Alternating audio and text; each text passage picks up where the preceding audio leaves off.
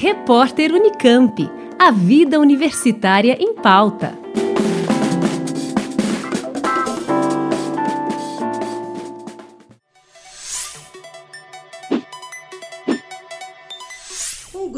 Professores e pesquisadores da Faculdade de Ciências Médicas, que lidera, a partir do CAISM, o Hospital da Mulher da Unicamp, uma rede brasileira de pesquisa sobre saúde reprodutiva e perinatal, vai conduzir um estudo simultâneo em várias maternidades do país sobre os impactos da Covid-19 na gestação, a convite da Organização Mundial da Saúde. Além do Brasil, outros seis países de diferentes regiões do mundo vão participar da pesquisa.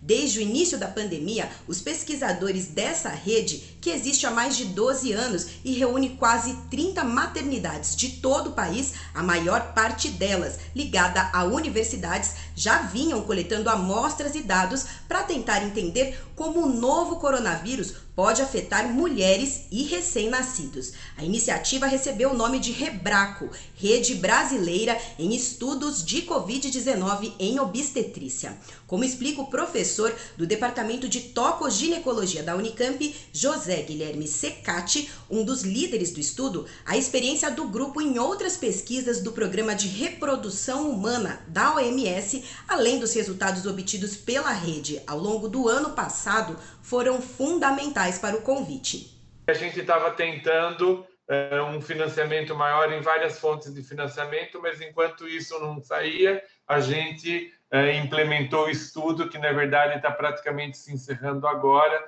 com alguns dados preliminares sendo analisados. Paulatinamente, ao desenvolvimento dessa parte do projeto, a OMS convidou a gente para fazer parte de um grupo de estudo que estava desenvolvendo um protocolo genérico para ser seguido em várias partes do mundo, acompanhando uma coorte de mulheres com Covid é, e um grupo controle de mulheres sem Covid durante a gestação, para se ter uma ideia mais precisa e no mundo inteiro a respeito das implicações de se ter é, essa doença para a gestação, para os resultados maternos e perinatais.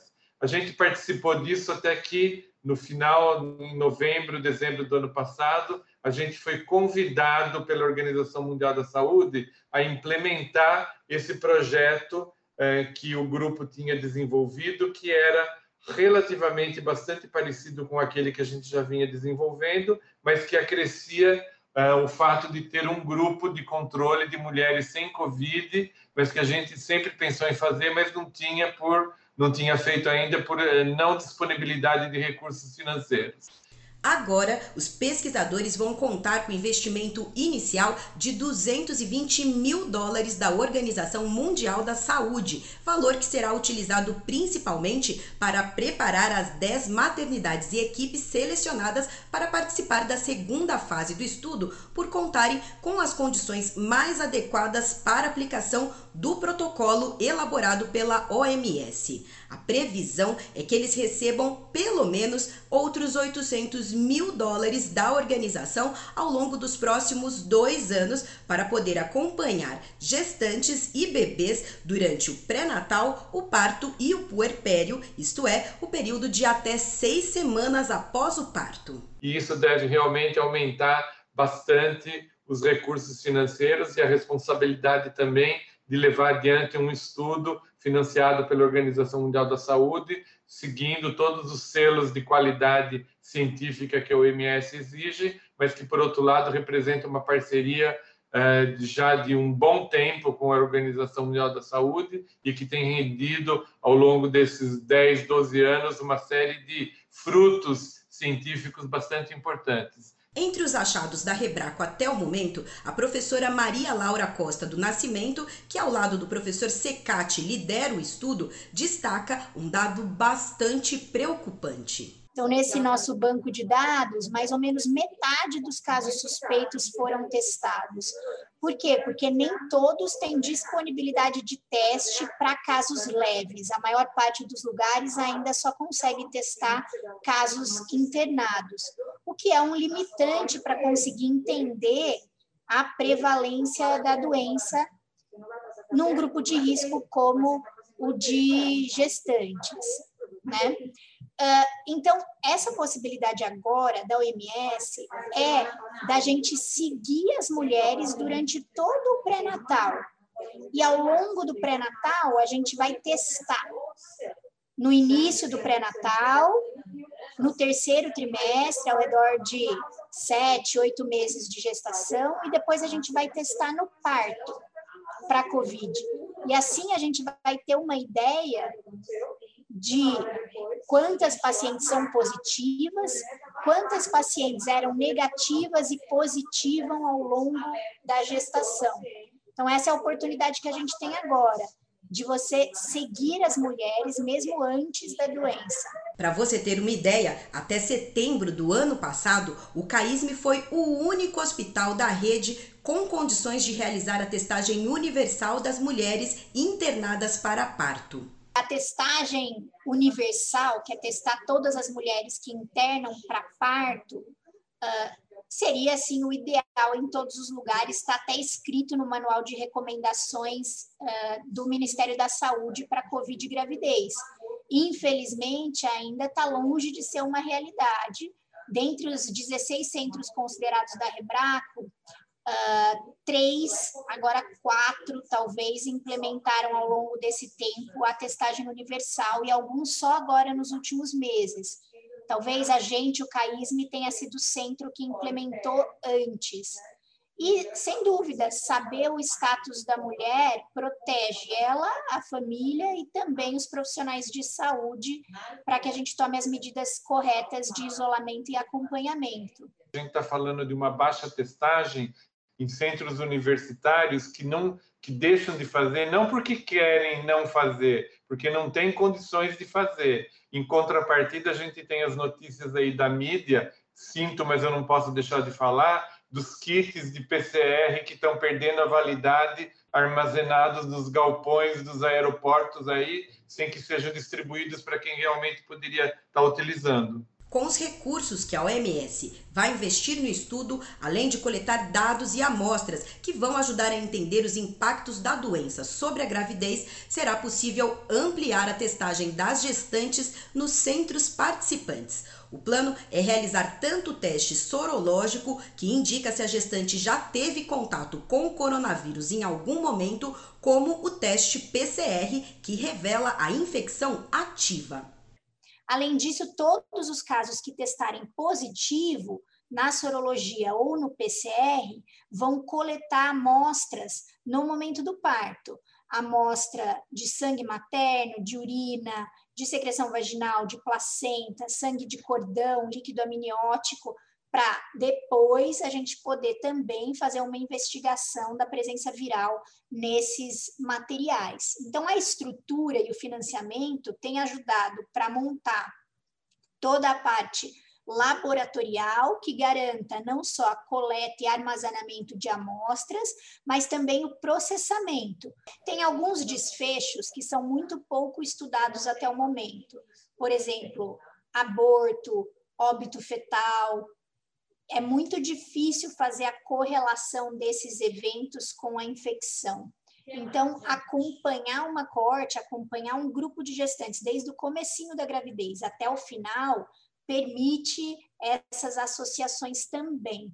Esse estudo da OMS, além disso, vai ser implementado aqui no Brasil nesses 10 centros, mas vai ser implementado também Chile, Argentina, em outros 10 países do mundo. Então, vai possibilitar um entendimento global e a gente vai poder avaliar as mesmas variáveis, coletar os dados da mesma maneira e depois comparar os dados entre os diferentes cenários e países, considerando a situação epidemiológica de cada lugar. Então, sem dúvida, é uma vantagem. Nesses tempos, a quantidade de trabalhos publicados é enorme. Ter a possibilidade de uh, trabalhar em estudos que têm uma sistematização para coleta de dados e que permitam comparação para uh, tirar conclusões de maior efeito é fundamental. Como explica o pesquisador Renato Souza, que integra a equipe que coordena o estudo no Brasil, um aplicativo para o acompanhamento das gestantes também está sendo desenvolvido. Ele vai ser utilizado para melhorar né, otimizar o segmento dessas mulheres.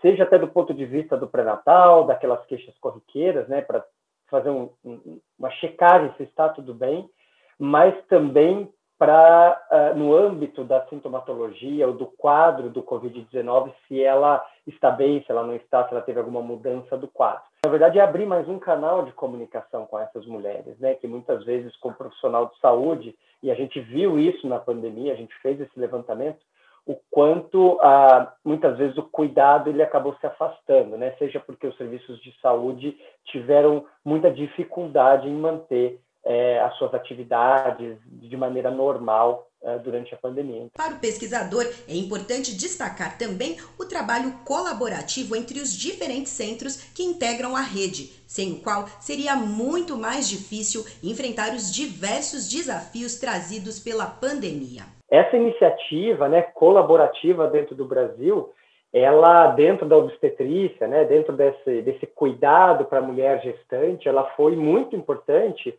porque os protocolos eles se atualizavam rapidamente, né? A cada semana a gente tinha uma informação nova.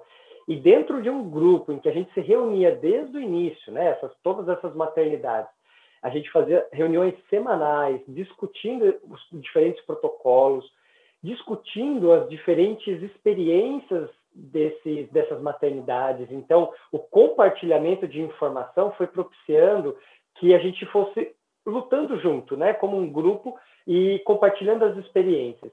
E eu acho que esse protocolo, né, a gente culminar agora com esse protocolo genérico da OMS, eu acho que vem a brindar esse tipo de colaboração, porque o protocolo genérico da OMS, ele enfatiza um pouco isso. É uma proposta genérica em que você adapta ao seu contexto, e eu poderia dizer que ao longo desse ano a gente pode conhecer muito melhor o nosso contexto. Inclusive, a gente está utilizando dados né, de 2020 para embasar algumas ações é, e, e, decisões que vão ser implementadas agora nesse, nessa fase, que foram baseadas na experiência do grupo né, no ano passado. E essa colaboração como pesquisa, acho que um ponto legal também de comentar, ela também oportuniza né, a instrumentalização desses centros do ponto de vista de melhorar a capacidade de testagem, de melhorar a capacidade de implementar protocolos de segurança uh, no atendimento tanto pré-natal quanto no cuidado do parto. Diante do tanto que ainda é preciso desvendar sobre o assunto, você deve estar se perguntando: mas o que será que os cientistas já sabem sobre os efeitos do coronavírus sobre a gravidez? O que está claro é que a gestante é sim uma população de risco para Covid-19, tem um risco maior de doença grave, de internação em UTI. A maior parte das internações e dessa gravidade ocorrem no terceiro trimestre, no final da gravidez. Mas uma grande preocupação nossa no começo da pandemia, que era o risco de transmissão vertical, o risco de transmitir a doença para o bebê durante a gestação ou parto, é uma das coisas que tem se mostrado possível, mas um evento raro e quando ocorre com pouca repercussão e com doença não grave no recém-nascido. Uma, então, acho que isso é uma das coisas que tranquiliza, a outra coisa é segurança para amamentação, que foi uma grande dúvida também no começo. Parece não haver associação com malformações, pelo menos não malformações maiores, e os casos com uh, suspeita ou com Covid confirmado têm um risco maior, sim, de prematuridade ou de precisar interromper a gravidez antes, principalmente por uma indicação médica, na maior parte pela gravidade da doença. Nos casos leves, não há necessidade de interromper a gestação antes e também não há nenhuma indicação de cesárea, por exemplo, por conta do Covid, pelo contrário.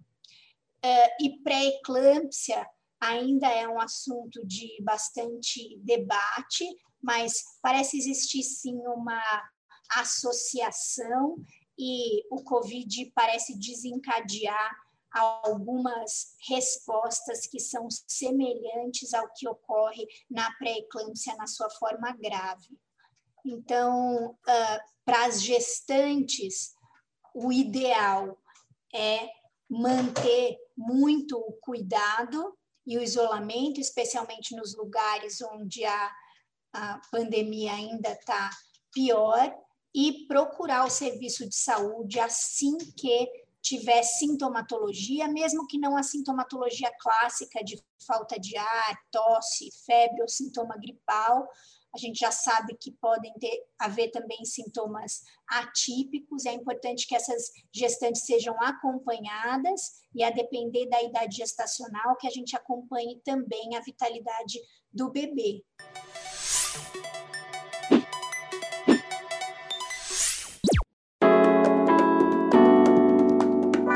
Repórter Unicamp. A vida universitária em pauta.